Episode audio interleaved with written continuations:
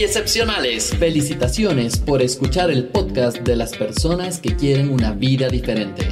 Soy Javier Illingworth y te acompañaré en los siguientes minutos para que te cuestiones, busques nuevas alternativas y recibas ideas de personas que te brindan una visión diferente de la vida. Disfruta del podcast que te ayuda a ser un ser excepcional en tu forma de pensar, actuar y ser. Bienvenidos a Excepcionales, porque excepcionales somos todos. Hey, excepcionales, quiero darte la bienvenida a un nuevo podcast dentro de excepcionales y, y, obviamente es importante recordar que estamos aquí gente, que somos personas como tú que quieren realmente ser diferentes, que no se conforman con la vida que te toca vivir, sino más bien empiezas a crear la vida que quieres vivir. Hoy tengo un tema súper especial para este podcast y es hablar sobre el tema de la ansiedad. Vamos a hablar de qué es, qué se siente, eh, por qué se da y qué hacer con todo este tema de la ansiedad que afecta a muchas personas en el mundo entero. Y la verdad es que no hemos tenido herramientas para poder sobrellevar eso. Hoy te voy a hablar de algunas de ellas. Así es que bienvenido y bienvenida a este podcast de excepcionales en el cual hablaremos sobre la ansiedad. Muy bien, vamos a comenzar. Recuerda que todos los podcasts es importante que si es que te llama la atención, te gusta, es muy, muy, muy especial para nosotros que puedas compartirlo con más personas y de esta manera ayudar a más personas a que tengan herramientas y puedan salir adelante. Porque hay mucha, mucha gente que está ahí afuera con muchos problemas de, como este, ¿no? De ansiedad, de desesperación, de no saber cómo hacer, de no saber cómo manejar sus emociones.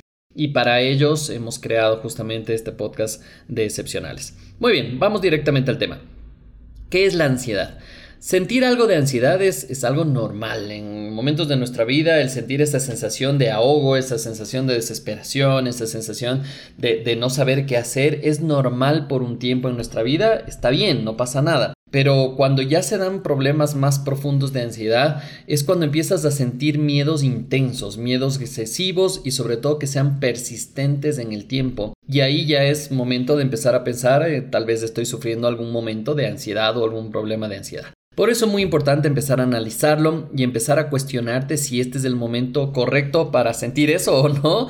Y vas a ver por qué también se da y, y con esto vas a tener más herramientas de poder tomar decisiones. Y también obviamente la ansiedad viene conectada con la preocupación, preocupación por el sueldo, por no tener dinero, por no poder pagar las cuentas, por no pagar, pagar las deudas, preocupación por tus hijos, preocupación de qué les va a pasar, de si van a salir, no van a salir. Hay un montón de cosas que preocupa a la gente y que empieza a afectar directamente al inconsciente y el inconsciente dispara todo este tema de ansiedad también. Al final del día ansiedad son químicos, que esto lo vamos a trabajar y lo vamos a hablar. Muy bien, es importante comprender que también puede darte estos picos de ansiedad mucho más profundos y prolongados que pueden derivarse en lo que se llaman los ataques de pánico.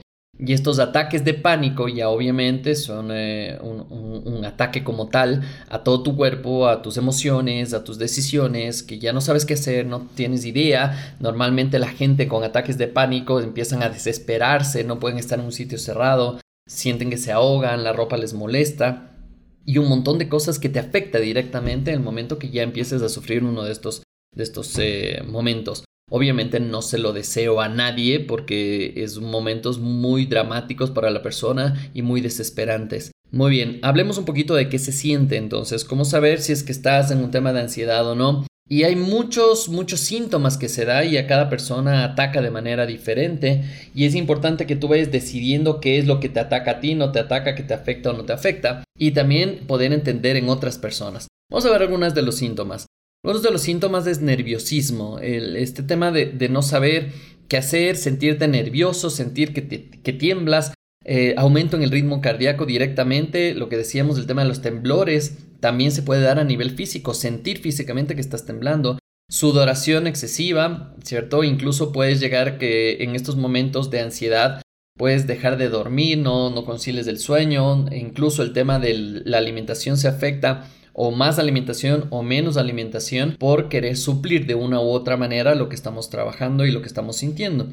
Con esto no quiero decir que tienes que tener todos estos síntomas y con esto no quiero decir también que, vas a buscar generar estos síntomas, sino más bien el ser consciente de que esto está ahí y que te puede empezar a afectar.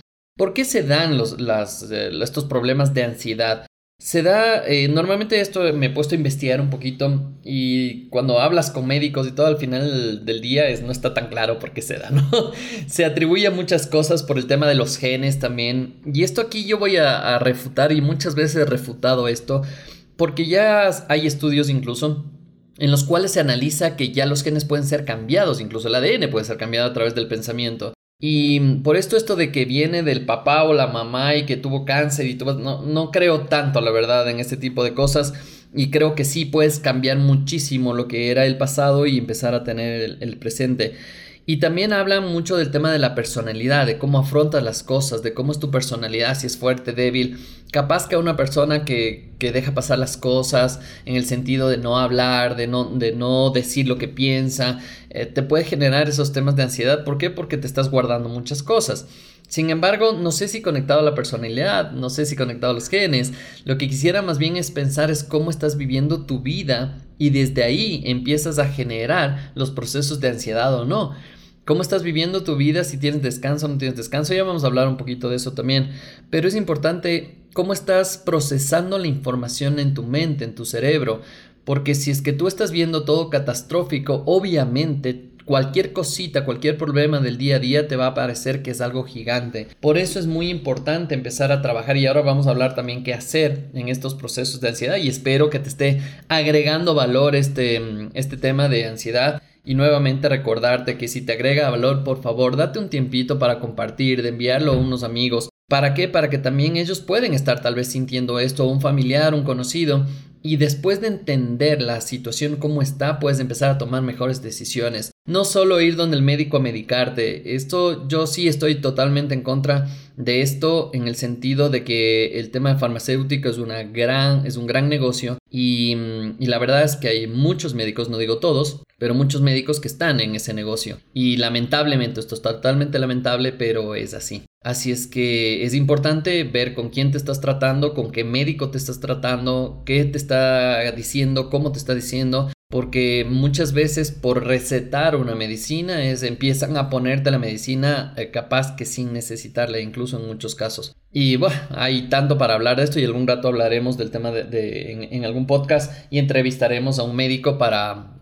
para poder eh, tener con más base y que puedas decir cierto es esto o no. Muy bien, entonces, estamos hablando de cómo vives tu vida y esto también afecta directamente a los procesos de ansiedad porque obviamente como esté programado tu cerebro es cómo vas a reaccionar, pero también es importante entender cómo manejas las emociones. Y las emociones es mucho más importante que todo dentro del tema de la ansiedad. Porque si no sabes cómo soltar, si no sabes cómo perdonar, si no sabes cómo decir las cosas de manera clara y precisa, te vas acumulando de tantas y tantas y tantas cosas que al final del día no sabes cómo manejar esto y explotas. Y lamentablemente no explotas con la persona que deberías explotar, sino más bien explotas con otras personas que no tienen capaz que nada que ver con el tema y tu vida se empieza a complicar. Obviamente, cuando tenemos discusiones, cuando tenemos problemas, cuando tenemos situaciones en las cuales se nos está yendo de las manos, muchas de las cosas que hacemos el día a día, obviamente es mucho más probable que generes estos procesos